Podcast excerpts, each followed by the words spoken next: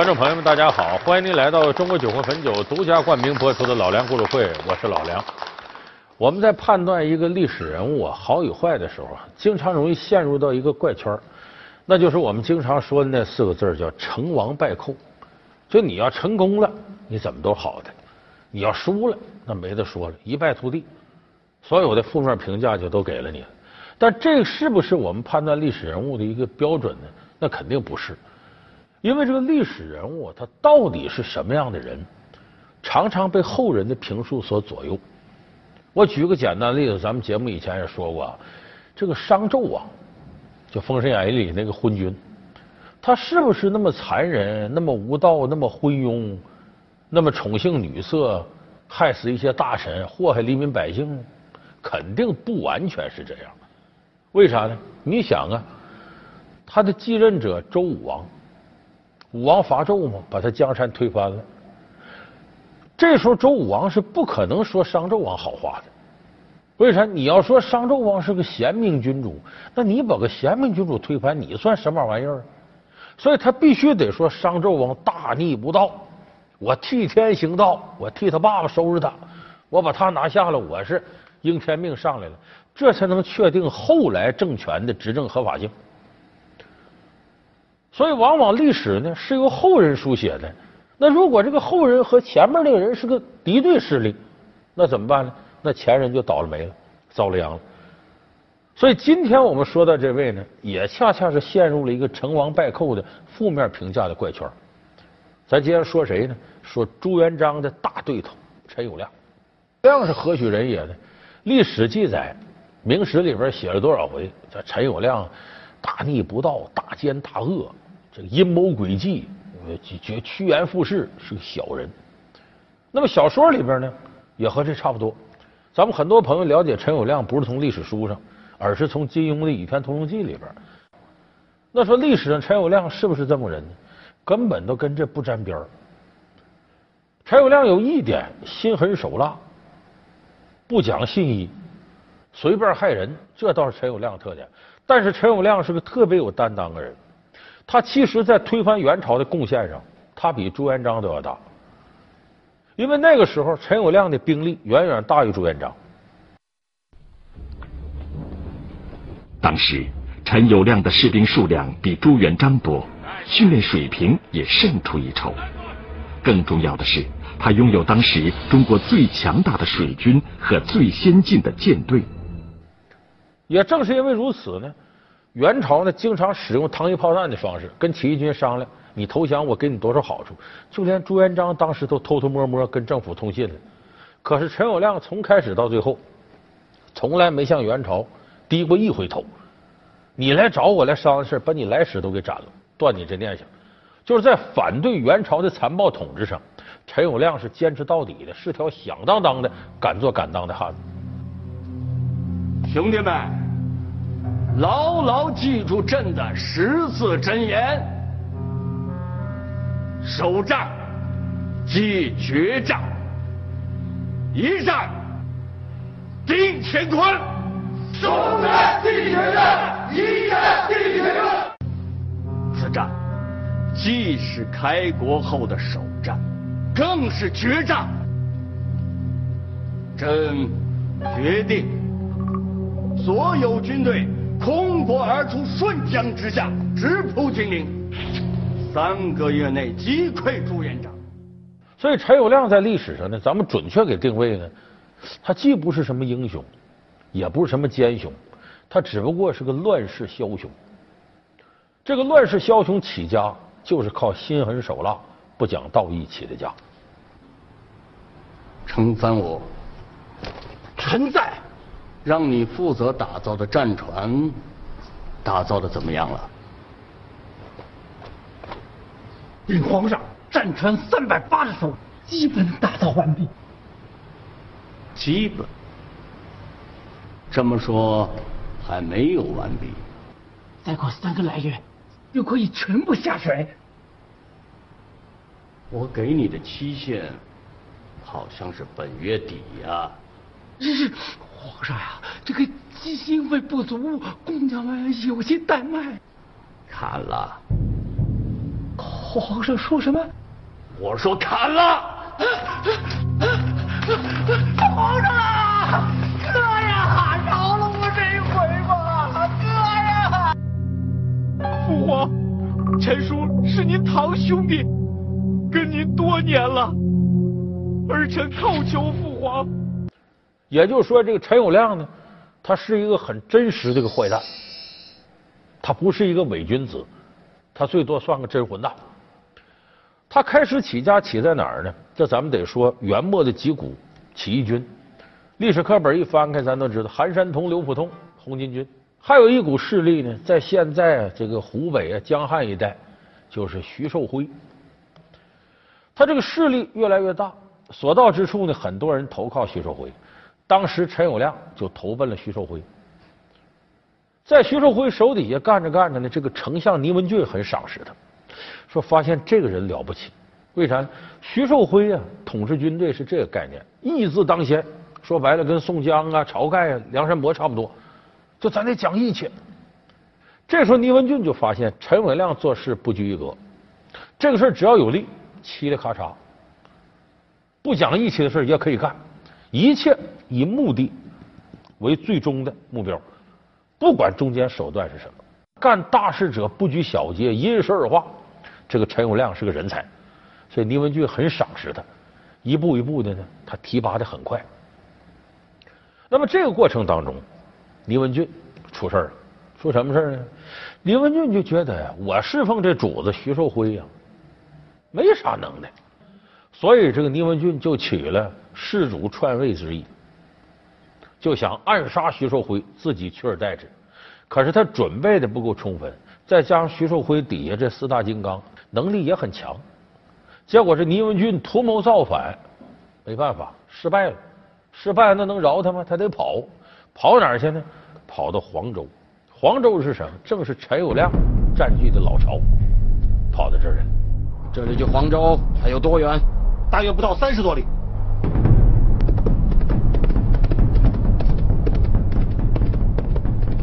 启禀大帅，陈友谅出黄州城了，带了多少兵马？回禀大帅，只有两个人。你看清楚了？没错，千真万确，就是两个人。嗯。林将军，我早叫人杀鸡宰牛，准备好了大酒大肉，就等着今天你来呢。好，好，我们在风雪中奔走了好几天。早就饿坏了。请请请。哎，陈友谅还热情接待，为啥？倪文俊是他恩人，又是他老师，师徒俩坐那儿促膝谈心。陈友谅头一句就问：“这个师傅，赵普胜他们怎么样了？”哎呀，倪文俊一听，气不打一处来，这几个混蛋呐，不知道形势什么样，跟我作对，我最后这个谋反没成，就赖他们几个，他们把军队给压住，不听我调遣。但是不要紧，别看他们四个跟徐志辉站一块儿，你我师徒联手，天下无敌，一定能把他们干败。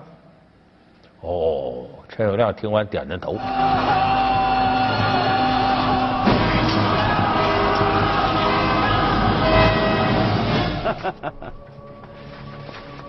实话告诉你，我要取你而代之。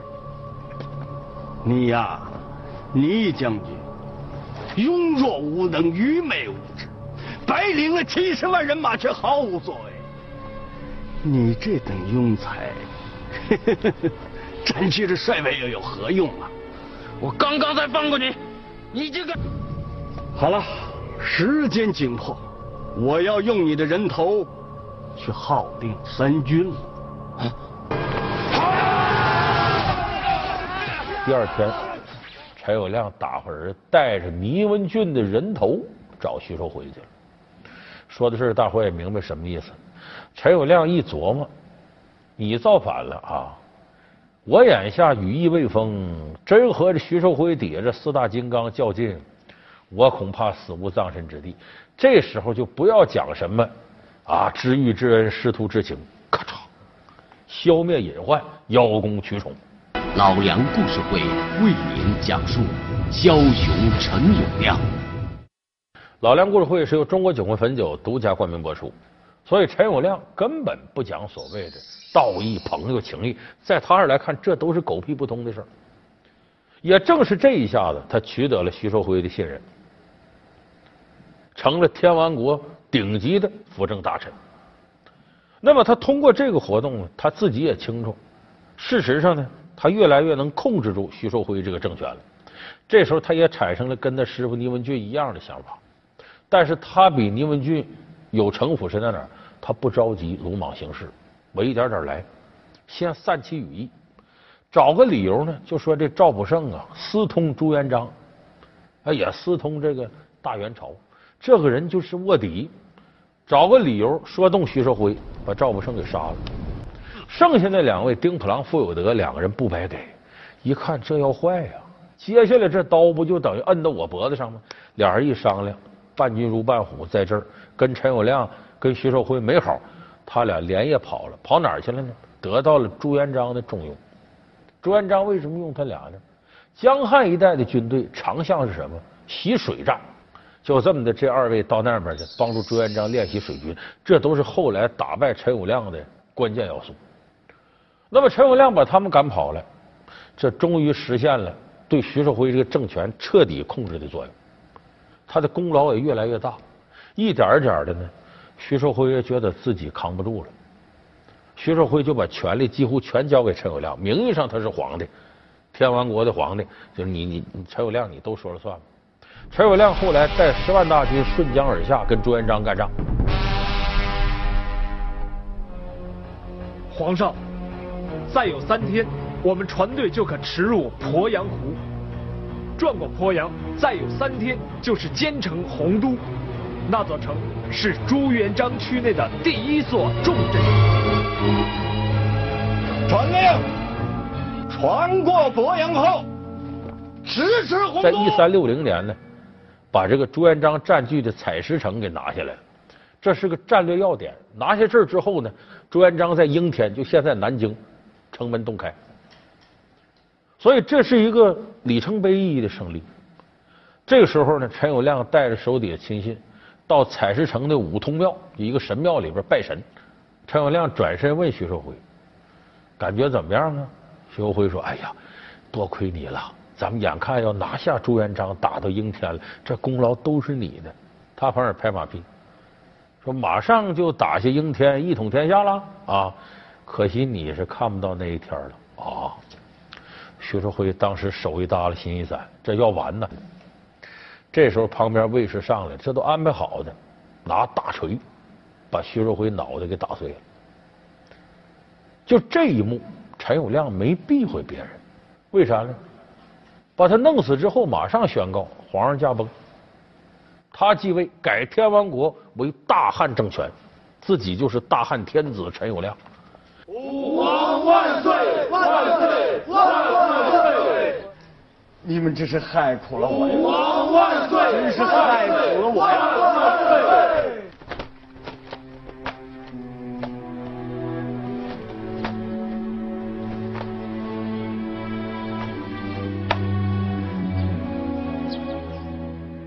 最有意思，这事儿他不避讳，他给自己的国号是什么呢？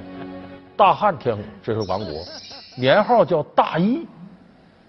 你琢磨琢磨，把自个儿主子给杀了，敢起这个年号叫大义，就大义凛然那俩字儿，就说陈友谅压根儿没拿这当回事，他不认为他自个儿是错的。所以为什么他比朱元璋这个造反的心思更彻底呢？就在于强烈的出人头地、渴望做人上人的这种欲望。就是他对权力这种欲望，使他变得非常残忍，不讲道义。那我们经常说成也萧何，败也萧何，他最后败也败到这上面。你看他当时跟朱元璋打仗，争夺这个元朝的天下。要如果按实力对比，两个人在江汉一带打仗，朱元璋根本不是陈友谅个，为啥呢？军力相差很悬殊。禀大帅。红部守将遣快马急报，陈永亮亲率大军御驾东征，此刻兵进鄱阳湖。多少兵马？水陆三军共六十八万人。他还亲眼看见长江江面上战船密布，行驶了两天两夜还不见收尾。但那每艘战船高约十丈，长约百丈，上有弩弓，下有炮台，单甲板上就可以列兵两千多。主战，我主战，我主战。大帅，我主和。陈友谅率军六十八万，我们只有三十万，相差悬殊。再说这三十万当中，还要拨出一部分防备北面的援军，再拨出一部分监视南面的张士诚。我们都说水战靠什么呢？得靠战船。朱元璋呢就叫船，陈友谅呢才叫战舰。朱元璋的这个战船是啥呢？顶好的还是跟陈友谅小股部队打仗缴获的战船，很多时候渔船都派上战场了。那时候朱元璋的战船人马一上战船跟陈友谅打仗，在船上经常这样。就看人的战船，甚至那当兵一站，呀啦嗦，感觉跟青藏高原似的，所以这个是很悬殊的。人家那个战舰五十米长，能跑马来回巡逻。弟兄们，给我冲出去！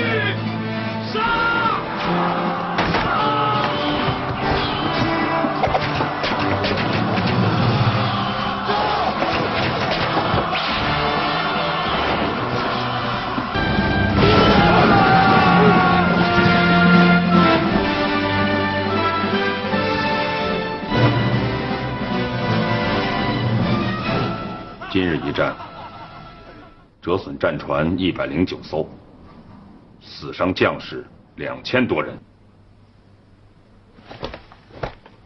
禀大帅，出战失利，绝非弟兄们不够英勇，却是因为汉军战船太高大了，光他们一面船帆，就比我们整条战船都大呀。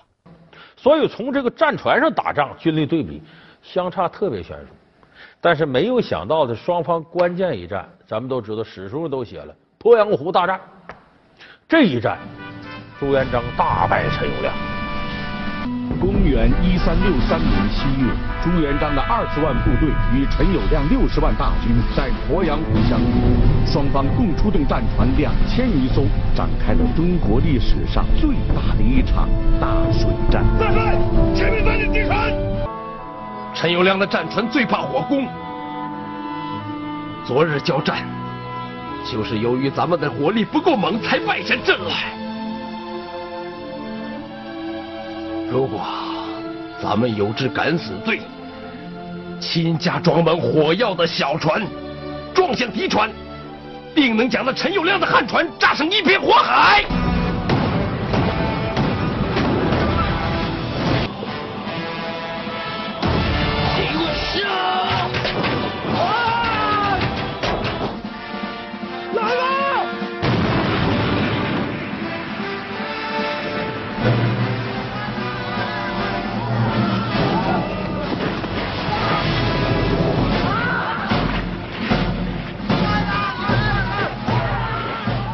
这是很多人都没想到的。陈友谅输在什么上呢？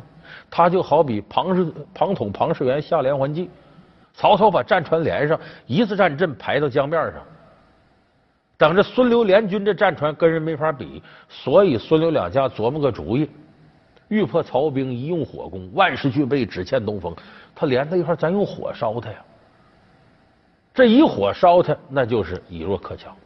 朱元璋就是采用赤壁之战战法，用火攻把陈友谅打得大败。这一战，陈友谅水军的主力就差不多了。那么这一战呢，使陈友谅受到很大打击。他不讲道义，心狠手辣，他迷信的是暴力战胜一切。我力量比你强，你就得听我的。可是力量比朱元璋强，居然还败了，这对他信心是很大打击。儿啊，几十年了，爹没吃过这么大的亏呀！父皇，兵勇在外头，士气要紧呐。灵儿啊，话虽说的对。但洪都之败，非同小可。刚一开战的时候，我就跟部将们说过：首战即决战，一战定乾坤。如今首战败，打挫军心呐。这时候呢，他这心思呢也晃荡了，受影响了，脾气也变得比以前暴躁了。时间不长呢，他左右两个贴身将军带着部队投靠朱元璋了，这对他又是个沉重打击。后来大势已去，没办法逃吧，朱元璋后头追，结果逃亡过程当中，陈友谅被一支冷箭给射死了，一代枭雄就这么等于是失魂落魄的结束了自己一生。就陈友谅这个人挺了不起，敢作敢为，有担当，心狠手辣，有谋略。为什么有这样的失败呢？他就是迷信这个暴力能战胜一切，他自始至终相信这个，所以一旦暴力不好使了，他的信心就完全动摇了。所以这也让历史上一些超一流的谋略家拿他当个样板分析，说你这样的人呢，不应该这么做。暴力可以战胜一切，这个是你的信条不假。在那人吃人的残酷的底层社会，你这么干能保全自己，而且一天天壮大，没问题。可是当你到了一个高度呢，你能够统帅三军的时候，暴力不是决定因素。高压政策和怀柔政策一定要刚柔并济，你得有一些笼络人心的好办法，得有一些示弱而不是逞强的姿态。所以历史有的时候是挺复杂的。咱们今天分析陈友谅，其实陈友谅在反抗元朝这方面。比朱元璋做的要好，在个人能力方面也不比朱元璋差，唯一的就是他不如朱元璋能够与时俱进、因势而化。所以水平再高的人，如果不能够根据自己身边的情况改变自己原来坚持的东西，他也不可能在残酷的政治斗争当中最后成为胜利者。看看这期老梁故事会，老梁故事会是由中国酒魂汾酒独家冠名播出。我们下期节目再见。